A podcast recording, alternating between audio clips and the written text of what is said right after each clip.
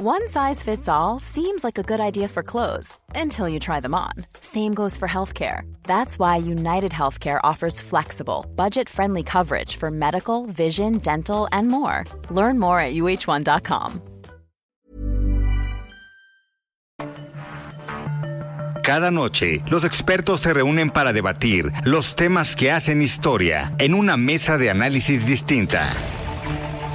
Aquí las entrevistas con los personajes y líderes de opinión, junto al análisis profundo de los temas trascendentes. Alfredo Ceja conduce un programa de Frente en Jalisco por el 100.3 de FM. Iniciamos.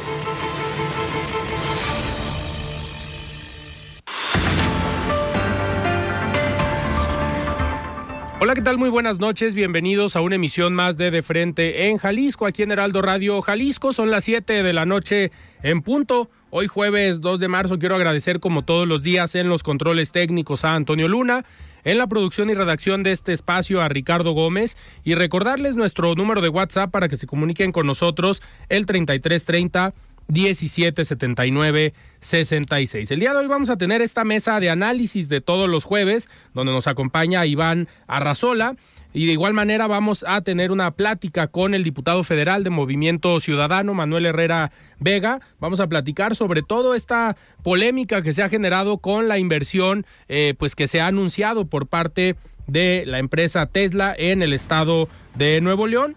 Como cada jueves vamos a escuchar la participación de Federico Díaz, el expresidente de Expo Guadalajara, y también escucharemos la participación de Mario Ramos, el ex consejero del Instituto Electoral y de Participación Ciudadana del Estado de Jalisco.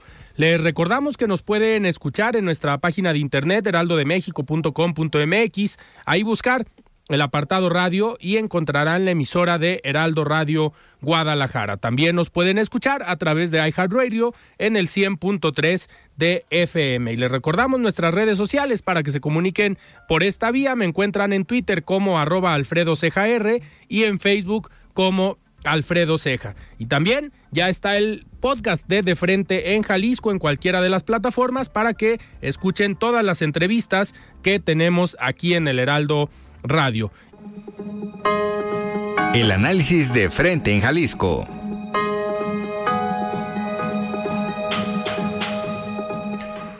Muy bien, 7 de la noche con 6 minutos y arrancamos esta mesa de los jueves y me da muchísimo gusto recibir, como todos los jueves, aquí a Iván Arrazola. Estimado Iván, ¿cómo estás? Buenas noches. Hola Alfredo, buenas noches. Iván, pues muchos temas de los cuales platicar en el segundo bloque ya en esta mesa. Estamos a unos minutos de comenzar esta plática con el diputado federal Manuel Herrera Vega sobre esto que se generó desde la semana pasada con el anuncio de la inversión que posiblemente llegaría a México. Ya el día de ayer se hace oficial por parte de Elon Musk la inversión pues millonaria de parte de Tesla para poner una planta en el estado de Nuevo León y se generó mucha polémica eh, por las declaraciones del presidente de la República y pues obviamente eh, los partidos políticos, eh, diputados federales y actores como el gobernador de Nuevo León, pues obviamente tenían una postura pero viendo el lado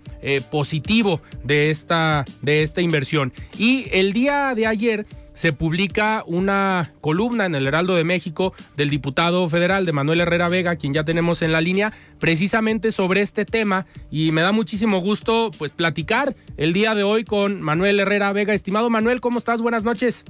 ¿Qué tal, Alfredo? Buenas noches, me da mucho gusto saludarte. Muchísimas gracias, Manuel. Oye, pues, a ver, el día de ayer eh, se publicó una columna en el Heraldo de México donde haces un análisis de la importancia de la llegada de estas eh, inversiones a nuestro país, pero haces un análisis de el sector que tú provienes, fuiste presidente de la Confederación Nacional de Cámaras Industriales, eh, vienes del sector empresarial y pues haces un análisis de la importancia de contar con una política industrial en el país y que este tipo de acciones pues obviamente pueden marcar un rumbo, pero también se necesita la parte eh, clave o fundamental, que es el trabajo del gobierno para generar estas condiciones. A ver, me gustaría empezar, Manuel, que nos platiques, uno, qué tan importante es la llegada de una empresa como Tesla a nuestro país? Yo creo, Alfredo, muchísimas gracias. Eh, te pido una disculpa a ti y a, y a tus radioescuchas porque estoy un poco más ronco de lo normal. este, siempre en estas fechas los cambios de clima luego nos afectan un poquito la voz. Pero, eh, mira, muchísimas gracias. Hoy creo que los habitantes, mujeres y hombres de Nuevo León, deben de estar muy contentos, deben de estar de fiesta. Eh, y lo mismo en el caso de todos los mexicanos, Alfredo. La llegada de una inversión del tamaño de Tesla significa muchas cosas. En principio, un proyecto de inversión que todo apunta que puede ser el más grande en la historia de las inversiones del sector automotriz en México. Pero adicional a eso, Alfredo, esta inversión representa vanguardia, representa innovación y representa una gran oportunidad para nuestro país, Alfredo, que tenemos que aprovechar y que desde hoy tenemos que estar analizando eh, todo lo que tenemos que hacer, cada uno desde la parte que nos corresponde, para que México realmente pueda aprovechar eh, esta inversión que llega a Nuevo León y que es muy importante, Alfredo. Claro. Eh, Manuel, a ver, una vez que analicemos qué tan importante y cuáles son estas ventajas de una inversión de este tipo, ¿qué es lo que le toca hacer al gobierno y qué es lo que le toca hacer también al sector empresarial? Porque obviamente no es nada más la derrama económica a partir de los empleos que puede generar una planta, sino todo lo que puede desencadenar. Pero ¿cuál es la responsabilidad de cada uno de los actores? Claro, Alfredo. Mira, como te comentaba, este esta inversión ya de por sí eh, es, o sea, el simple hecho de que llegue una inversión de este tamaño al país va a traer beneficios, eso no tiene duda. Aquí lo importante es que los beneficios pueden ser eh, mucho mayores si todos hacemos la tarea. Okay. Eh, yo creo que es muy importante que el gobierno ponga las condiciones y que exista verdaderamente en México una política industrial que le hemos llamado de última generación. ¿Y, ¿Y por qué de última generación, Alfredo? Pues porque tú sabes que hemos estado desde el 2015 aproximadamente hablando de la importancia de enfrentar la cuarta revolución industrial. eh, en Alemania surge este concepto de la industria 4.0 en una en una era donde ya la digitalización, la robotización, el Internet de las cosas, eh, la inteligencia artificial son elementos con los que nosotros vivimos eh, ya permanentemente. En el pasado, Alfredo, existía este concepto de la política industrial que por ahí en los tiempos del presidente Salinas de Gortari, el entonces secretario de Comercio, eh, eh, Jaime pues Serrapuche. Jaime Serrapuche decía que no, que no hay mejor política industrial que la que no existe. Y esto era, Alfredo, porque es el momento en el que México empieza a abrir sus fronteras al comercio internacional. Se firma el NAFTA eh, y entonces México empieza a partir de entonces a hacer acuerdos comerciales y hoy somos una de las economías más abiertas del mundo. Eh, entonces, Alfredo, creo que es muy importante eh, analizar todos estos antecedentes porque esa política industrial de la que se hablaba estaba muy muy enfocada o muy ligada o muy identificada con el proteccionismo, que era decir, si estamos abriendo nuestras fronteras, tenemos que defender nuestra planta productiva. Y eso evidentemente quedó en el pasado y, y hoy la industria mexicana compite con todo el mundo. Después viene el, factor China, eh, que tú sabes, pues el monstruo asiático que empezó a exportar a todo el mundo y se consolida como el gran fabricante del globo terráqueo y entonces eh, pues se generan ciertas distorsiones por los subsidios a ciertos sectores, por ejemplo el textil, por las condiciones laborales de estos países que empezaban a competir de manera muy importante contra México. Tú sabes que las exportaciones mexicanas, el 80% son Estados Unidos, y de ese 80%, el 70% de los productos que se exportan a Estados Unidos, el principal competidor es China. Entonces, hoy nace un nuevo concepto que es la política industrial de última generación. ¿Qué quiere decir eso, Alfredo? Que estamos, que necesitamos eh, políticas públicas encaminadas a fortalecer al sector industrial para competir, pero para competir en esta era digital para que las micro, pequeñas y medianas empresas puedan eh, integrarse a la parte digital, puedan integrarse a la tecnología eh, y podamos realmente ser competitivos. Y, esta política industrial tiene que basarse también en ayudar a las micro, pequeñas y medianas empresas a incrustarse en toda esta cadena de valor que se genera a partir de que las cadenas globales de valor estén instaladas en México y entonces hay que aprovechar esa cadena de suministro que se puede generar. En otras palabras, Alfredo, ¿qué es lo que queremos? Que muchas empresas mexicanas sean proveedores de Tesla y que muchas empresas mexicanas sean proveedoras de todas estas empresas eh, que se van a instalar en México en este momento en el que el nearshoring es una realidad y que México tiene la mayor oportunidad de hace más de 30 años de poder impulsar el crecimiento de manera muy importante. Claro. Manuel, está aquí con nosotros Iván Arrazola, que viene aquí todos los jueves. Le voy a pasar el micrófono para que te salude y platique y te pregunte algunas cosas. Claro, ¿qué tal Iván? Qué gusto saludarte. Buenas noches, diputado. Eh, pues eh, eh, escuchándolo, y bueno, hay, hay un aspecto, pareciera que esta historia tiene un final feliz, pareciera que las condiciones están dadas para que realmente este, este proyecto pues sí pueda seguir impulsando la industria automotriz en el país. Sin embargo, esta historia viene precedida de una serie de, de, declaraciones, de una serie de desencuentros donde el presidente de la República, ante esta decisión eh, de, instalar la, planta de Tesla en Nuevo León, dice no, debería de ser junto al eh, nuevo aeropuerto, debería de ser en, el estado de, Hidalgo, eh, un, un, territorio gobernado por, por Morena. Aquí la pregunta es, esta de alguna forma politización que se da eh, respecto a esta decisión que pues bueno, ya, ya al parecer ya, ya se había tomado, pero que pues ahí el, presidente y su, y su equipo también crean un, un, este discurso o este debate entre, bueno, ¿por qué dársela a Nuevo León si Nuevo León pues es un estado rico? ¿Por qué no llevarla a otros eh, estados quizás con otras características? La, la pregunta en concreto es, ¿esta politización qué tanto puede ahuyentar el que se puedan instalar más de estas eh, plantas en nuestro país?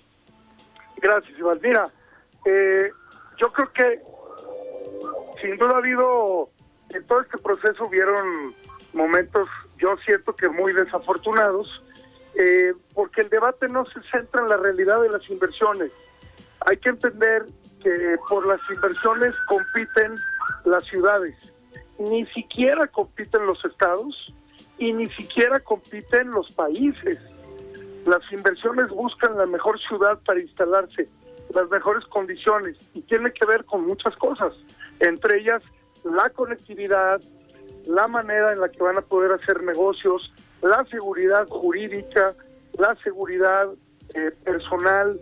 Son muchos los factores que se toman en cuenta, principalmente la parte de competitividad en términos logísticos.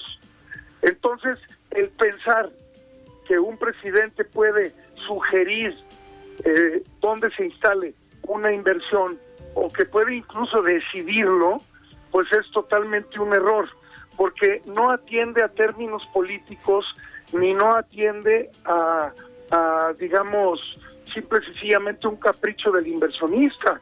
El inversionista ya analizó, ya estudió, eh, dónde tiene las mejores condiciones, dónde tiene la mayor viabilidad para producir sus productos y eso es lo que sucedió con Tesla. Ahora bien, es muy importante hoy decir, eso ya pasó, reconozcamos que la decisión ya se tomó, reconozcamos que la inversión se viene y más allá de decir eh, quién fue el artífice de que se viniera Tesla a Nuevo León y a México, este, quién se debe de llevar el reconocimiento de que esta gran inversión llegue al Estado de Nuevo León y a nuestro país. Hoy tenemos que estar discutiendo eh, qué es lo que tenemos que hacer como país para aprovechar esta inversión. Y ahí es donde nosotros queremos poner el debate en otro nivel, para ya no desgastarnos en eso.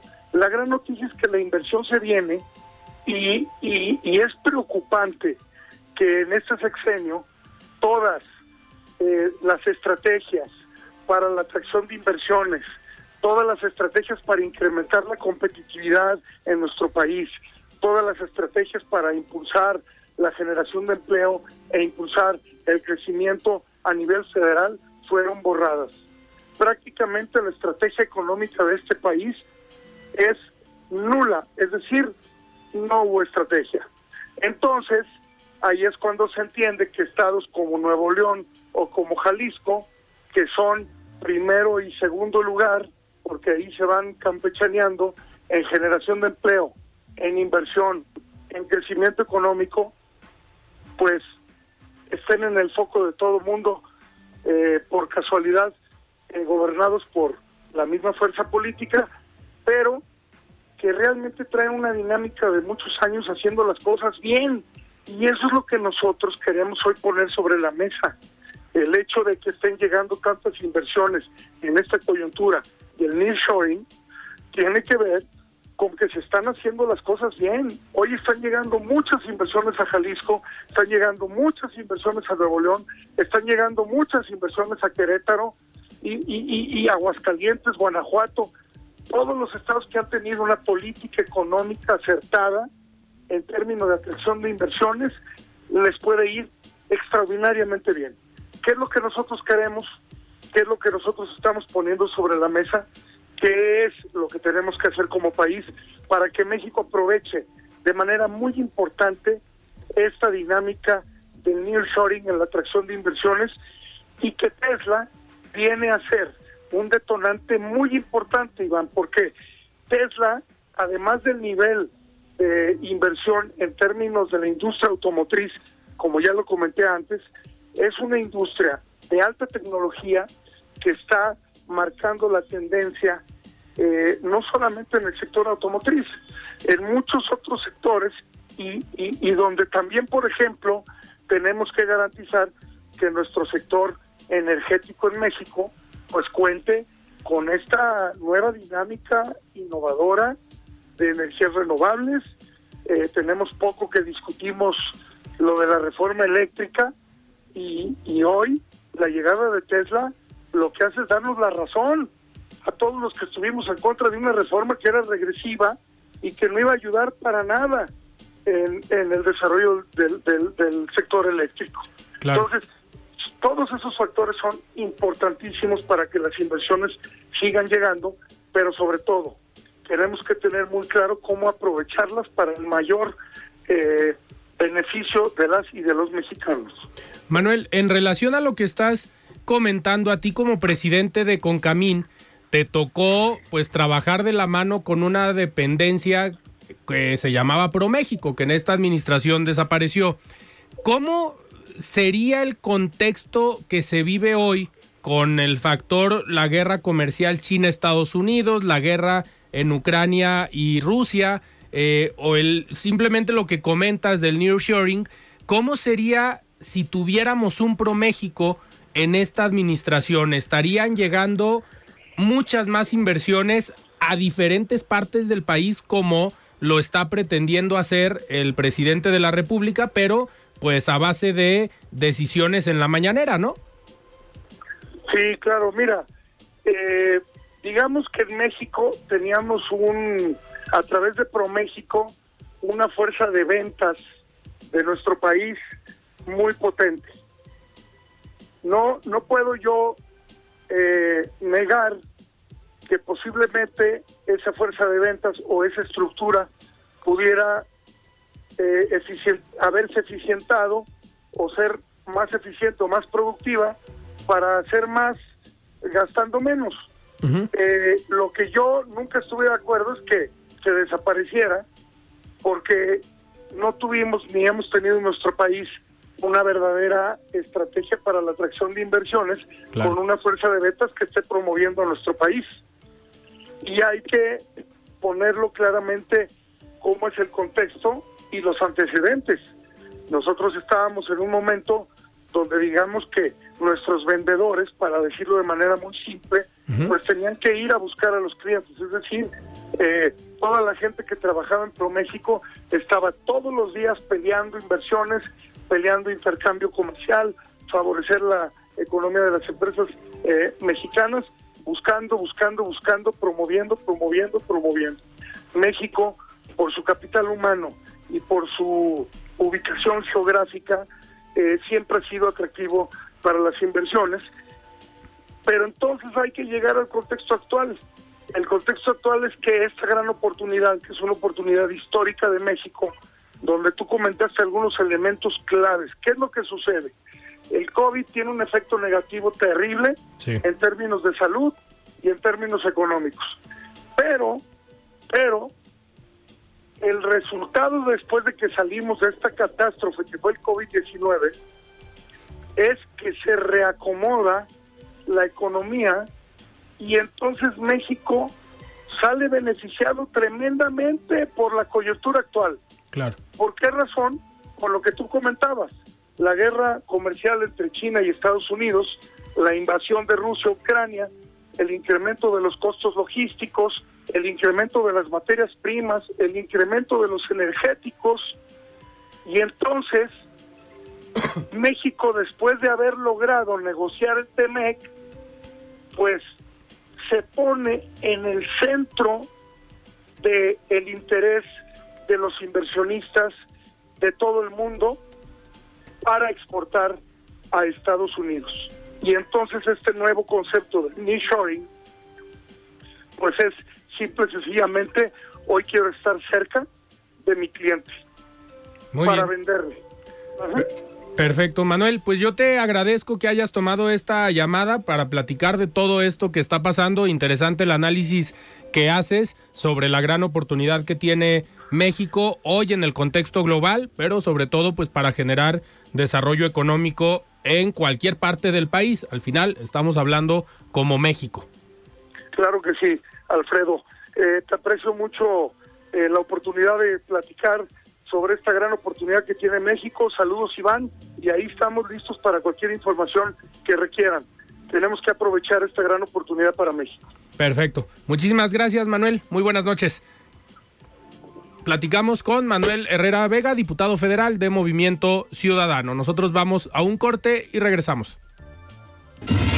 Siga con Alfredo Ceja y su análisis de frente en Jalisco por el Heraldo Radio 100.3.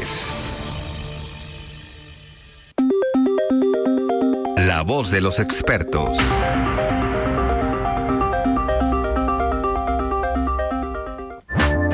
Bien, 7 de la noche con 29 minutos. Estamos de regreso aquí en De Frente en Jalisco y me da muchísimo gusto tener en la línea ya a Mario Ramos, él es ex consejero del Instituto Electoral y de Participación Ciudadano, para su comentario de todos los jueves. Estimado Mario, ¿cómo estás? Buenas noches. Muy buenas noches, Alfredo. Un saludo a ti y todo el auditorio del Heraldo. Gracias. Pues bien, ayer la Suprema Corte de Justicia de la Nación admitió eh, a trámite la controversia constitucional presentada por el INE en contra de la primera parte del Plan B, de esta reforma electoral impulsada por el presidente de la República. La primera parte de la reforma electoral incluye, entre otras disposiciones, la Ley General de Comunicación Social y la Ley General de Responsabilidades Administrativas, las cuales quedaron suspendidas desde la semana pasada por orden del ministro Alberto Pérez Layar. En este sentido, el INE considera que la reforma Hiring for your small business? If you're not looking for professionals on LinkedIn, you're looking in the wrong place. That's like looking for your car keys in a fish tank. LinkedIn helps you hire professionals you can't find anywhere else, even those who aren't actively searching for a new job but might be open to the perfect role. In a given month, over 70% of LinkedIn users don't even visit other leading job sites. So start looking in the right place. With LinkedIn, you can hire professionals like a professional. Post your free job on linkedin.com slash people today. Hey, it's Ryan Reynolds, and I'm here with Keith, co-star of my upcoming film, If, only in theaters May 17th. Do you want to tell people the big news? All right, I'll do it. Sign up now and you'll get unlimited for $15 a month in six months of Paramount Plus Essential Plan on us. Mintmobile.com slash switch. Upfront payment of $45 equivalent to $15 per month. Unlimited over 40 gigabytes per month. Face lower speeds. Videos at 480p. Active Mint customers by 531.24 get six months of Paramount Plus Essential Plan. Auto renews after six months. Offer ends May 31st, 2024. Separate Paramount Plus registration required. Terms and conditions apply if rated PG. A la ley producen una violación directa y una obstaculización a sus funciones como órgano constitucional autónomo. Esta controversia ve la luz tan solo unas horas después de que cientos de miles de ciudadanos se manifestaran en distintas ciudades del país en contra de este plan B. Ante estos hechos eh, hilados y generados por la anunciada reforma del presidente, notamos el que se desató eh, la molestia del Ejecutivo, quien en su clásico estilo de refutar todo lo que no es o no coincide con sus ideales, llamó traidores a la patria quienes asistieron a dicha marcha y en un tono sarcástico los convocó a que juntaran más gente, desestimando la gran cantidad de manifestantes. Más allá de las afectaciones estructurales y administrativas que implican los cambios que contempla el plan B, es eh, analizar la manera en que el presidente de México ha este, menospreciado los reclamos y las expresiones de la oposición, o también de ciudadanas y ciudadanos que han manifestado su rechazo a esta reforma. No se puede generalizar y llamar tampoco a la cartera, sus traidores, a la ciudadanía que por convicción asistieron en un legítimo reclamo y haciendo valer su derecho a manifestarse, expresarse, eh, por la falta de consenso y socialización de la reforma constitucional fallida.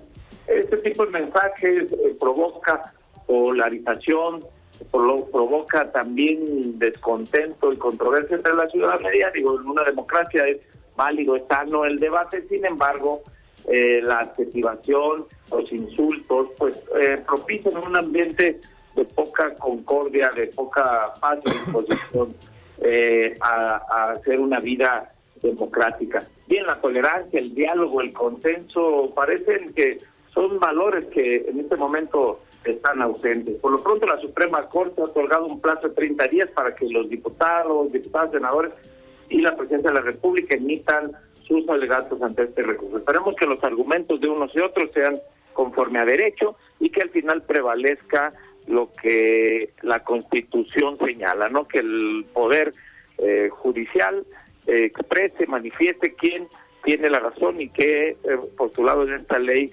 son eh, constitucionales. Ese es mi comentario, Alfredo. Muchas gracias.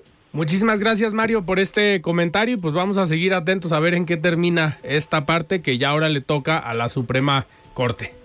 Sí, claro que sí. Vamos a ver, estaremos al pendiente. Pero muchas gracias. Muchísimas gracias. Buenas noches. El comentario de todos los jueves de Mario Ramos, ex consejero del Instituto Electoral y de Participación Ciudadana del Estado de Jalisco. Iván, pues íbamos, uh, vamos entrando al análisis eh, y yo creo que me gustaría continuar con este, con este tema. La división de poderes, pues ha sido un tema que hemos analizado en las últimas semanas y en los últimos meses eh, sobre estos mensajes que manda el presidente de la República al Poder Judicial, al Poder Legislativo, donde pareciera que pues les quiere dictar la plana. Ya hoy el presidente sale y dice que pues se equivocó otra vez con los ministros y las ministras que él propuso para que conformaran el pues el pleno de la Suprema Corte de Justicia de la Nación. Pero a ver, ¿se vale Iván personalizar el tema del poder judicial y decir que eh, mientras estaba Arturo Saldívar como presidente de la Corte, había más revisión del trabajo de los jueces y que hoy que está Norma Lucía Piña, pues no se está haciendo esta parte del trabajo en el Poder Judicial? Mira, eh, me parece que esto es parte también de, y, puede sonar fuerte, de un discurso de odio, porque ya ahora hay amenazas incluso de, de, muerte en contra de la, de la ministra. Eh, decir que está de adorno, me parece que eh, eso es violencia, ¿no? Y, bueno, ahora estamos en antesala de, de que viene el Día Internacional de la Mujer. Y escuchar estas declaraciones por parte del presidente es eh, lamentable, ¿no? No, no te puedes dirigir así a, una mujer, y hablando en específico ya de la división de poderes, pues mucho menos creer que eh, los poderes te tienen que obedecer porque tu causa es legítima, tu causa es buena, y por lo tanto todos se, se, tienen que ceñir a lo que a lo que haces. Digo, realmente, por ejemplo, en el caso del poder legislativo vemos cómo pues prácticamente no hay discusión, lo único que hay son descalificaciones. Precisamente la semana pasada que se discutía, por ejemplo, todo este tema de, del plan B, ¿Qué es lo que vimos en la Cámara de Senadores?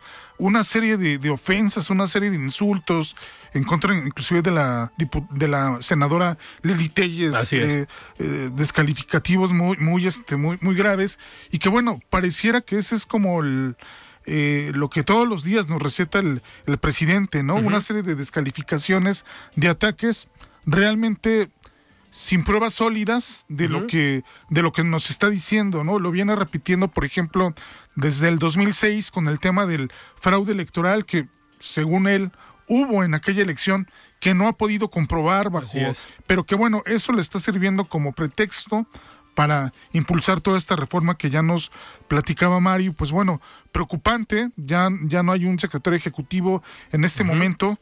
Y bueno, eso es una parte, Alfredo, de lo que viene, porque la parte fuerte me parece que viene con toda esta estructura que se ha montado en el INE, que es una eh, estructura de un servicio profesional de carrera, que si de algo nos quejamos en este país es que dentro de las instituciones gubernamentales no hay esta profesionalización. Me parece que el INE es una excepción entre muchas, este, tantas, lo, vimos, por ejemplo, con el caso del Congreso del Estado de Jalisco, de cómo está inflada esta nómina, cómo hay mucha gente que inclusive son, son aviadores. Entonces, estamos hablando de situaciones realmente muy fuertes, muy preocupantes, pero me parece que eh, lo que estamos observando en estos días sí definitivamente nos preocupa mucho, Alfredo, y nos tendría que preocupar porque no, no estamos hablando de críticas de cualquier persona, estamos hablando de críticas de el hombre más poderoso de, este país, ¿no? Ya lo vimos, por ejemplo, lo que sucedió en el caso del periodista Ciro Gómez Leiva, que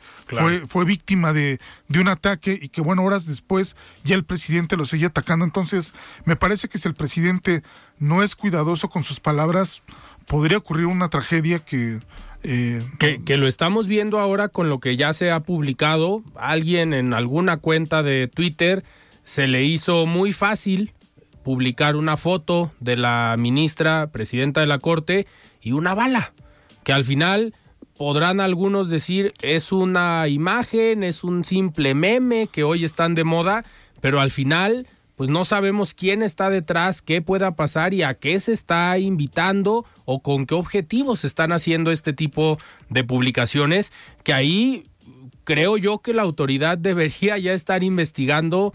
Eh, es muy fácil hoy con la tecnología, pues dar con la cuenta o dar desde dónde se subió y se compartió esta imagen, porque estamos hablando de la presidenta de uno de los tres poderes de nuestro país. Creo que si este detalle se deja a la ligera, pudiéramos estar cayendo en un error como país y como autoridad, ¿no?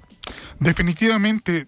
Y, y al presidente, como te comento, no le podrán gustar las resoluciones, pero finalmente el Poder Judicial es un poder independiente y actúa pues de acuerdo a, lo, que está establecido en el marco constitucional.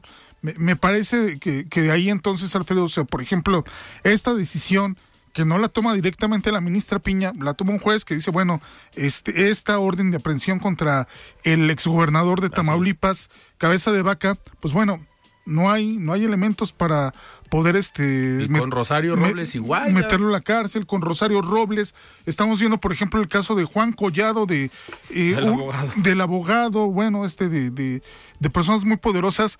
Qué está pasando pues tendría que preguntarle a Alejandro Gertz Manero cómo está haciendo el trabajo la Fiscalía General de la República, una fiscalía que por cierto se encuentra abandonada desde hace tiempo. Lo, lo mismo se puede decir de Julio Scherer, su ex consejero jurídico, que también tuvo un, un problema muy fuerte acusando directamente al, Al fiscal, fiscal, claro. de querer utilizar el poder que tiene para encarcelar a ciertas personas y lo mismo es el fiscal. Entonces, estamos hablando de que en este país, si la justicia se utiliza para venganzas personales, pues evidentemente la, la justicia pues tiene que actuar sin de, de- de manera ciega, es decir, sin tener que atender algún interés en particular o el interés del presidente de la República que pues eh, eso no puede ser. Claro. Iván, y dentro de estos intereses del presidente de la República, yo lo escribo hoy en una columna en un diario eh, local eh, para que la lo pueden revisar en mis redes sociales, pues hablo de cómo el presidente está gobernando desde los mensajes que da en la mañanera. Hablo de el plan B, de las declaraciones contra la Suprema Corte y eh, sobre este tema de Tesla, que los tres temas fueron parte de la mañanera y pues en los tres temas se dieron declaraciones por parte del presidente y en algunos casos pues afecta a la decisión. El caso de Tesla se alcanzó a salvar, pero el caso de la Corte y el caso del Plan B, pues hoy se está trabajando y hoy se está viendo qué eh, puede pasar. En el caso del Plan B, estas declaraciones llegaron hasta Estados Unidos. El Departamento de Estado se pronunció o hizo un comentario sobre la preocupación de lo que contenía el Plan B y de lo que puede llegar a pasar. Eh, ya le contestó el presidente a Anthony Blinken y hoy vemos que el secretario de Relaciones Exteriores pareciera que tiene que ir a esta, pues en esta cumbre en la que está, a reunirse con Anthony Blinken. Vamos a ver de qué platicaron, pero pues pareciera que estamos eh, jugando a gobernar desde la mañanera y a ver si pega y, ver cómo lo arreglamos. Mira, eh, una de las críticas que se le puede hacer a la mañanera es, hay quien llama esto un ejercicio de rendición de cuentas. En realidad no lo es. Al presidente, muchas de las personas que lo van a entrevistar son personas que son seguidores, son personas que de alguna forma eh, coinciden, simpatizan con, con el movimiento del presidente, ¿no? De tal forma que pues en muchas ocasiones las preguntas terminan siendo preguntas a modo. Hemos visto muy, muy pocas, son contadas las ocasiones en que realmente han ido periodistas independientes a hacerle una, una pregunta, ¿no? Porque pues Claro. no, no lo, lo hay y, y lo hay poco me parece. Pero ahora hablando acerca de este aspecto esquizofrénico, me parece, por parte del gobierno, la semana pasada, bueno, eh, era, era todo júbilo, era todo amor, eh, qué bueno que, este, que eh, encontraron culpable a Genaro García Luna, un triunfo de la, de la justicia, bueno, aunque fuera la justicia estadounidense. Me pregunto, ¿qué habría pasado si a la persona que estuvieran juzgando fuera un colaborador cercano del, del actual gobierno, ¿no? Que fuera un Manuel Bartlett, que fuera un Alejandro Gertz Manero, reaccionarían en las mismas circunstancias? Me parece que no. ¿Qué acusarían? Intervencionismo.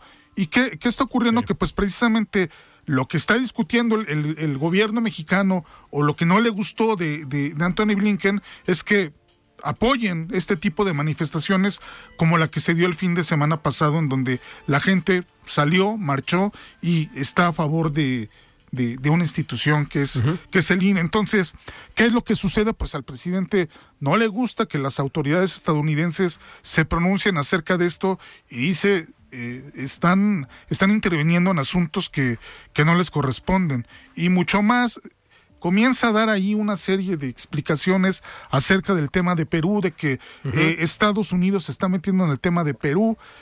Y bueno, la pregunta aquí sería, ¿y México no se está metiendo en el tema de en el tema de Perú? Entonces, eh, ¿quién quién puede ser más intervencionista? Estados Unidos simplemente sugiriendo de que bueno, hay que cuidar las instituciones democráticas, hay que respetar la, la, la manifestación pacífica por parte de los ciudadanos, o un presidente que dice que lo que ocurrió en Perú fue un golpe de Estado sin ninguna prueba. ¿No? Porque finalmente el, presidente que, que en ese momento gobernaba Perú lo que ordenó fue la desaparición del Congreso. Del Congreso. Entonces, pues bueno, ahí ¿Qué, este, qué, qué más se podía hacer? Entonces, evidentemente me parece que aquí el presidente trata de manejar un, un, un, discurso muy, muy esquizofrénico de que, bueno, si estás a favor de mi causa, bien, pero si estás en mi contra, pues entonces eres un enemigo del, de la 4T, de la transformación. Totalmente. Y a ver, Estados Unidos obviamente debe estar preocupado no nada más por el plan B, sino por mantener o que exista una democracia en nuestro país, porque uno, somos vecinos. Dos, hay un problema migratorio muy fuerte para el cual necesita tener un vecino que cuente con una estabilidad política. Y tres, tienen un acuerdo comercial como el TEMEC que prácticamente nos hace aliados económicos como región eh, de Norteamérica, pero también México debería contemplar esa parte, cerca del 80% del comercio mexicano se va a Estados Unidos. Obviamente de ese tamaño es el compromiso y la preocupación que debe tener Estados Unidos porque pues si no hay democracia, no hay economía. Tenemos como ejemplo, pues vámonos a Cuba, vámonos a Venezuela, vámonos a Nicaragua, eh, a ver, eh, países donde no hay una democracia establecida, no hay elecciones libres y la economía, pues mejor no hablamos. Vamos, veamos cómo están viviendo en algunos de estos eh, países. Y que bueno, esos países al parecer son ejemplos para López Obrador.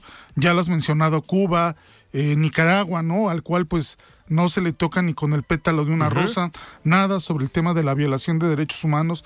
En el caso de Cuba, pues es lo mismo, o sea, estamos hablando aquí hasta condecoraron a Miguel Díaz Canel a dictadores, bueno, pues e, esa parece que es una, una, este, una, se está volviendo costumbre. Y bueno, está el caso de Venezuela. En Venezuela, 7 millones de venezolanos han tenido que abandonar en el país durante la era de Chávez y Nicolás Maduro.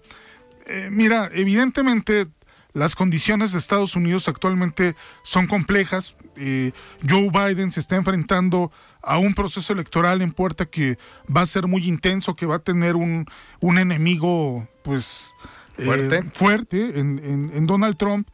Y evidentemente pues trata de ver en México un aliado y me parece que esta situación de alguna forma esta posición débil de Estados Unidos la, la, está aprovechando López Obrador para, pues, ahora sí que aquí dentro del país armar, organizar una cuestión muy complicada con esta cuestión del, del, del plan B.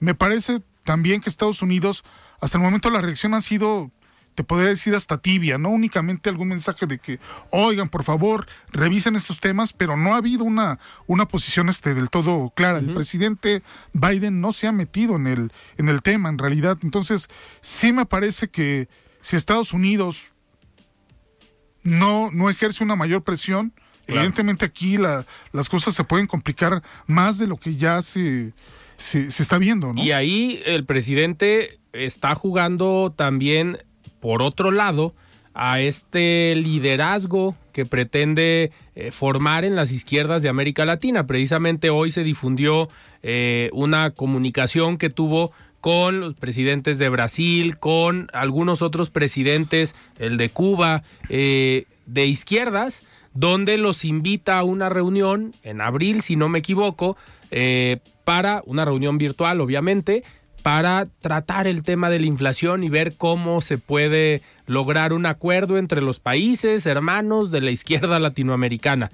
Entonces, también está jugando este eh, pues eh, juego creo yo un poco peligroso porque como bien comentas Estados Unidos no ha fijado una postura fuerte eh, pero el día que lo haga no sabemos si va a llegar ese día. Digo, no sabemos eh, el presidente de Estados Unidos y su equipo cuál sea la estrategia a la que están eh, apostándole, pero si llega ese día, ya han mandado algunos mensajes y alguno de ellos tiene que ver con las últimas declaraciones de los directivos de la DEA o del mismo procurador o fiscal de Estados Unidos con el tema de catalogar como grupos terroristas a los cárteles del crimen organizado. Entonces, creo que también por allá se pueden mandar algunos mensajes que nos pueden pues al final eh, dar una sorpresa y no se está midiendo a lo mejor desde el gobierno de México.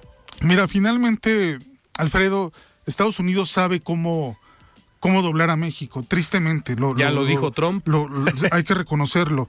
El día que Donald Trump dijo, o, cierran la frontera, cierran mi frontera para que no entren más, más personas de forma ilegal, o te subo los aranceles, ese día todo, todo este cambió para, para López Obrador. Me parece que este intento eh, del presidente será infructuoso. Para empezar, no invita a Perú, no invita a Ecuador, ¿no? Lo cual, pues, ya no, este sueño bolivariano de toda América. ya no lo cumplió. Me parece que hay una distancia enorme entre la izquierda de Lula en Brasil y la izquierda de López Obrador. Son dos proyectos distintos. Lula es una democracia, una izquierda democrática, mientras que la izquierda que defiende López Obrador es autoritaria, ¿no? Rayando en otro tipo de, régimen. Entonces, no me parece que este llamado pueda tener pues el, protagonismo que el presidente quisiera. Claro. Iván, antes de despedirnos, vamos a escuchar el comentario de Federico Díaz, presidente de la Expo Guadalajara. Estimado Federico, ¿cómo estás? Buenas noches. Alfredo, amigos en De Frente Jalisco, un gusto como cada semana compartir este espacio de opinión con ustedes. Con el inicio del mes de marzo comienza también una temporada muy importante para el gremio empresarial. Este es el tiempo en el que la mayoría de las cámaras empresariales realizan ratificaciones o cambios en sus consejos de administración. Estas instituciones se destacan por contar con autonomía y personalidad jurídica y buscan promover los intereses de un sector industrial o de servicios. Su dirección está conformada por puestos honoríficos, es decir, personas cuya motivación no reside en una retribución económica, sino en la satisfacción de formar parte de un colectivo que se dedica a impulsar a todo un sector. Estas organizaciones se han posicionado como una parte fundamental del desarrollo económico de las entidades, pues a través de ellas la iniciativa privada trabaja de la mano con los organismos públicos. Formar parte de una cámara tiene grandes beneficios, ya que son una plataforma ideal para el networking, el aprendizaje, el acceso a capacitaciones e información actualizada de la industria, ingreso a exposiciones y ferias de negocios. Además, sus integrantes saben que cuentan con el respaldo de un organismo que tendrá una comunicación continua con el Estado para defender sus causas y dialogar sobre sus intereses. Por otro lado, dirigir una de estas organizaciones tiene grandes implicaciones porque probablemente la más relevante de ellas es que las decisiones ya no se toman pensando en la empresa propia, sino en el sector. Este debe de ser uno de los acuerdos que se ratifiquen constantemente en cada toma de protesta. En un país que cuenta con poca confianza en las instituciones públicas, los empresarios tienen la importante tarea de salvaguardar los intereses de toda una cadena de valor, sin anteponer los propios. Recordemos siempre que los grandes empresarios encuentran la trascendencia en el bienestar colectivo. Alfredo Auditorio, yo soy su amigo Federico Díaz, presidente de Expo Guadalajara, y los invito a continuar la conversación en redes sociales. Encuéntrenos en Facebook y Twitter como Expo Guadalajara y en Instagram como Expo Guadalajara Oficial. Muy buenas noches. Muchísimas gracias Federico por este comentario. Iván, nos quedan uno, un par de minutos todavía.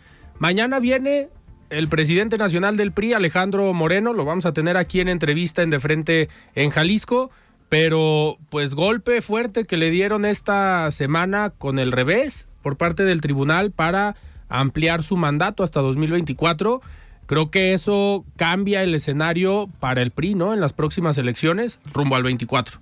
Pues podría ser, digamos, quizás se reponga el proceso y, y puedan darse las condiciones para que él continúe. Hay muchos temas que tratar con Alito. Está esta cuestión de el, plan B, cómo lo, lo, están viendo ellos. Fueron participantes activos en esta marcha del pasado 26 de, febrero. Y me parece que también ahí hay otros temas, pues sobre todo con la unidad del partido, ¿no? Que hay de Osorio Chong, que hay de... Que ya se tomaron la foto. Claudio Ruiz Macié. Bueno, es importante que vayan unidos, ¿no? Hacia el 2024. Me parece que hay ahí varios varios temas por, por tratar, inclusive también este tema del espionaje por parte de, de Laira Sansores, ¿no? Que pues también ha, ha, dado mucho de qué, de qué hablar. Pues mañana estaremos platicando de todos estos temas, Iván, con Alejandro Moreno, y pues nosotros nos despedimos. Muchas gracias por venir otra vez, otro jueves, aquí a De Frente en Jalisco. Nos vemos el próximo jueves. Muy bien, pues nosotros nos despedimos y nos escuchamos el día de mañana. Les recordamos nuestras redes sociales. En Twitter me encuentran como arroba Alfredo en Facebook como Alfredo Ceja. Y mañana no se pierda esta plática con Alejandro Moreno, que viene a Guadalajara a dar una eh, conferencia, una plática con la agrupación político nacional Confío en México. Yo soy Alfredo Ceja. Muy buenas noches. Alfredo Ceja los espera de lunes a viernes para que junto con los expertos y líderes de opinión analicen la noticia y a sus protagonistas. Esto fue De Frente en Jalisco, otra exclusiva de El Heraldo Radio.